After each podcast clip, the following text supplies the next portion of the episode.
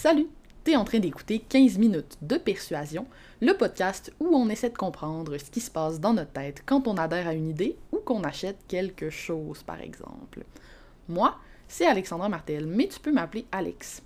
Aujourd'hui, en commençant, j'ai un petit service à te demander fais pause, là, tout de suite, maintenant, puis va me laisser une review sur Apple Podcast. Ça va faire ma journée, puis en plus, ça permet à mon petit projet de grandir et de prendre de l'ampleur. Vas-y, moi, pendant ce temps-là, je t'attends ici, puis après, tu auras juste à appuyer sur Play, on va commencer, ça va être bon, tu vas voir. C'est bon, c'est fait, si oui, merveilleux, sinon je t'aime pareil.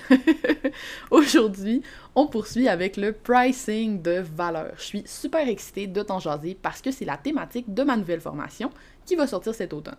Si jamais tu es en train d'écouter cet épisode puis qui est passé, le 6 septembre 2020, c'est derrière toi, ben peut-être, probablement en fait, que la formation existe déjà. Fait que va faire un tour sur mon site web au www.lesmotspourvendre.com, tu vas la trouver. Dans le dernier épisode, je t'ai partagé ma propre expérience du pricing de valeur dans le monde des services. Mais je suis pas allée dans les détails, puis je suis pas mal certaine que ça t'a créé plein de questions là, dans ta tête. Dans les prochaines minutes, je vais donc approfondir un petit peu la méthodologie qui se cache derrière le pricing de valeur. Puis on va jaser aussi de produits parce que c'est pas rien que pour les services, là, tout ça. L'épisode de la semaine passée, d'ailleurs, était fortement inspiré d'un texte que j'ai publié sur mon blog et sur LinkedIn qui s'appelle Travailleur autonome, voici comment je suis passé de 22 à 200 dollars de l'heure.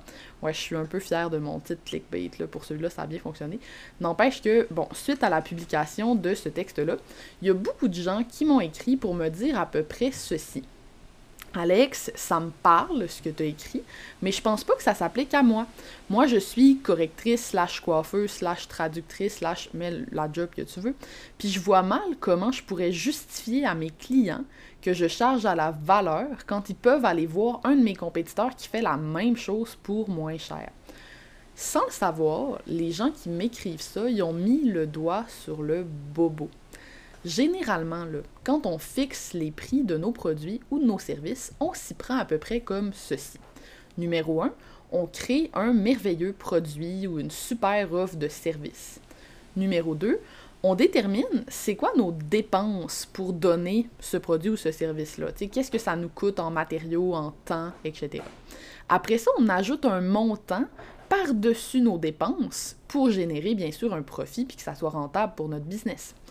Puis finalement, on essaye de vendre notre produit à des clients potentiels en faisant du marketing. Bon, si je résume, numéro 1, on crée notre produit. Numéro 2, on calcule nos dépenses. Numéro 3, on ajoute un profit. Et numéro 4, on essaye de le vendre. Ça, c'est ce qu'on appelle en anglais l'approche cost plus, dépense plus. Dépense plus un peu de profit. C'est pas une mauvaise approche en tant que telle c'est une approche qui a son utilité. Puis il y a beaucoup d'entrepreneurs débutants qui sont même pas rendus là. ils chargent des prix tellement bas qu'ils sont même pas profitables. Pour ces gens-là, c'est génial de découvrir le cost plus parce qu'ils vont pouvoir arrêter de manger leur bas. Mais à mon humble avis, c'est loin d'être la meilleure approche. Avec le pricing de valeur, on inverse un petit peu le processus. Donc, numéro un, en premier lieu, là, ce qu'on fait, c'est qu'on s'intéresse à notre client cible, notre segment de marché là, pour qui on, on veut vendre quelque chose. Puis on se demande, c'est quoi la valeur que je peux apporter à ce client cible-là? Ensuite, deuxième étape, on va chercher à identifier combien ce client cible-là est prêt à payer pour la valeur que je vais lui apporter? C'est quoi le prix qu'il est prêt à mettre là-dessus? Troisième étape, là, on crée notre produit. Donc, une fois qu'on connaît déjà la valeur qu'on peut apporter pour laquelle le client est prêt à payer, là, on crée notre produit ou notre offre de service en fonction de ce prix-là. Et donc, on contrôle nos dépenses en conséquence pour rester profitable. Puis finalement, quand le temps est venu de vendre, de faire du marketing, c'est facile parce que le prix et la valeur sont alignés aux yeux du prospect. Si je résume, quand on fait du pricing de valeur, on s'intéresse au client et à la valeur qu'on peut lui apporter en premier.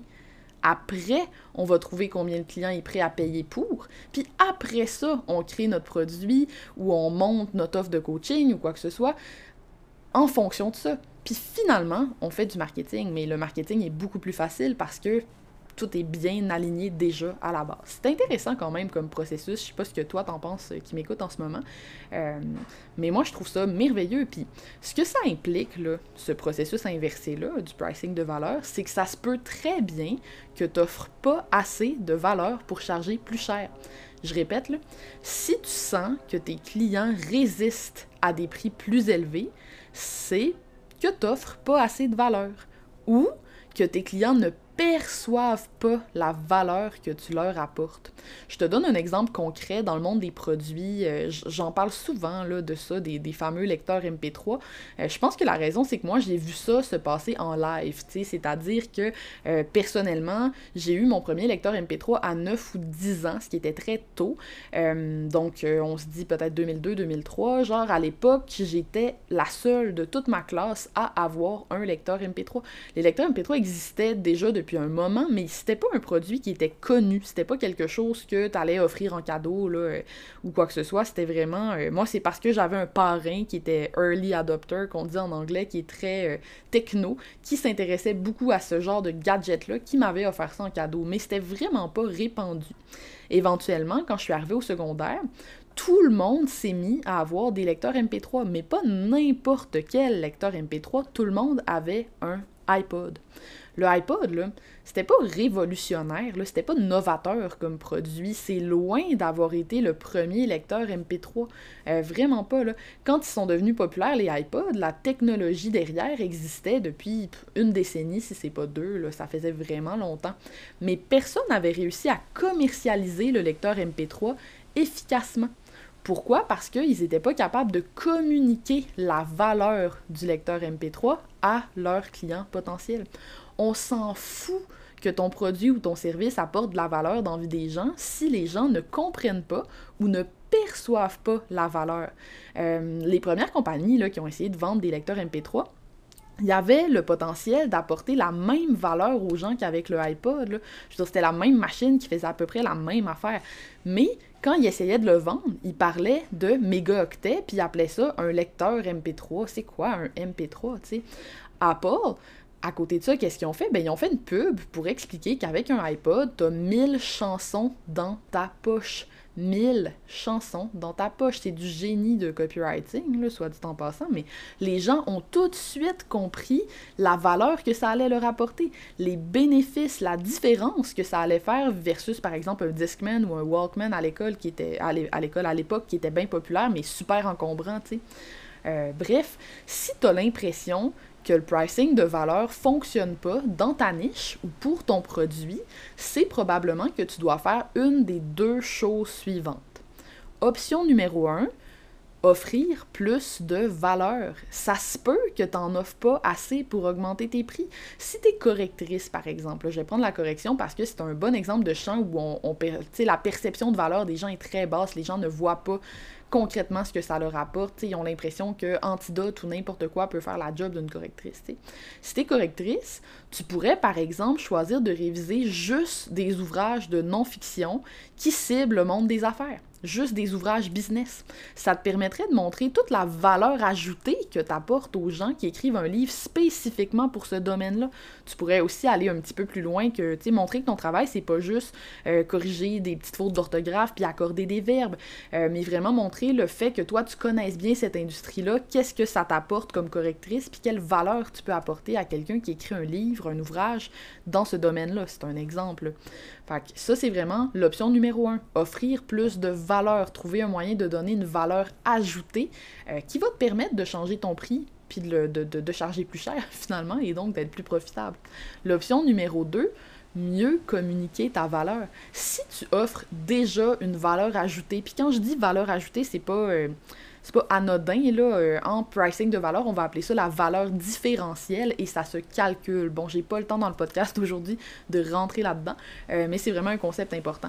Donc, si tu offres déjà une valeur ajoutée, une valeur différentielle, peut-être que le problème, c'est que ton client ne perçoit pas la valeur que tu lui apportes. Puis dans ce cas-là, ben, tu as une job d'éducation puis de persuasion à faire c'est cool parce que tu es en train d'écouter exactement le bon podcast pour apprendre des trucs de persuasion.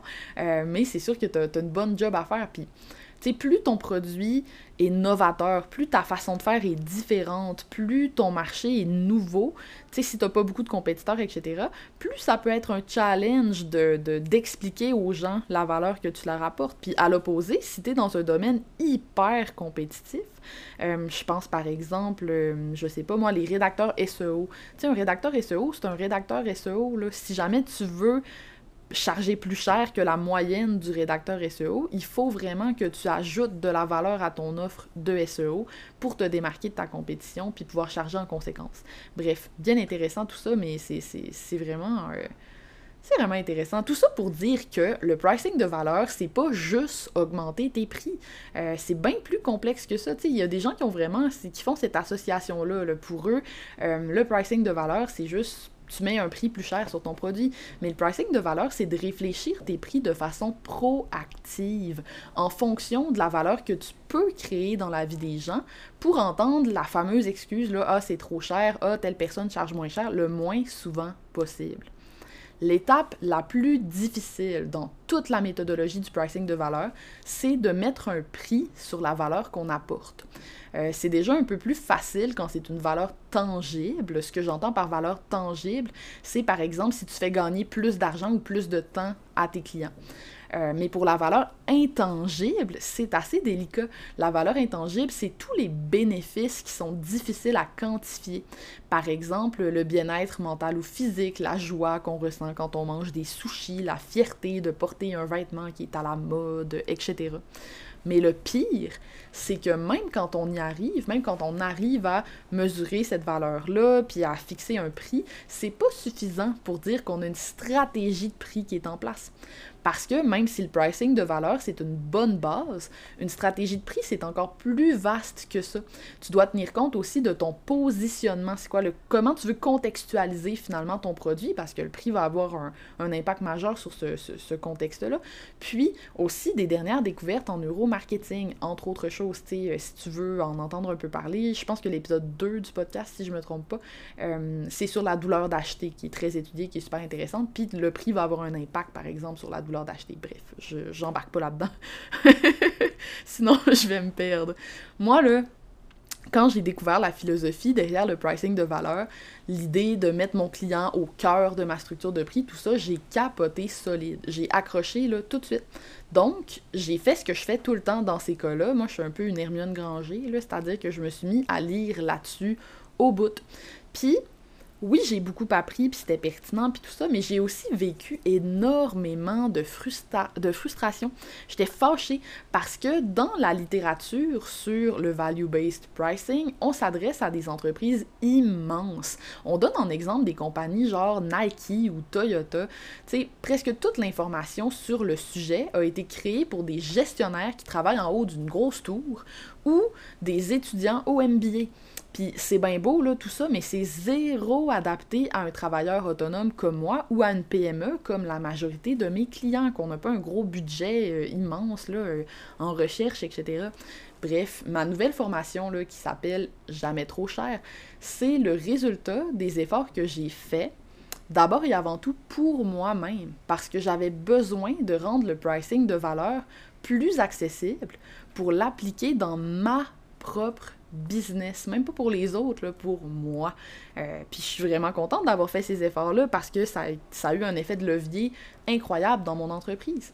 Puis j'ai fini par réaliser, à force d'en discuter avec des clients, des amis, toute la valeur que je pouvais apporter avec ça. Salut là!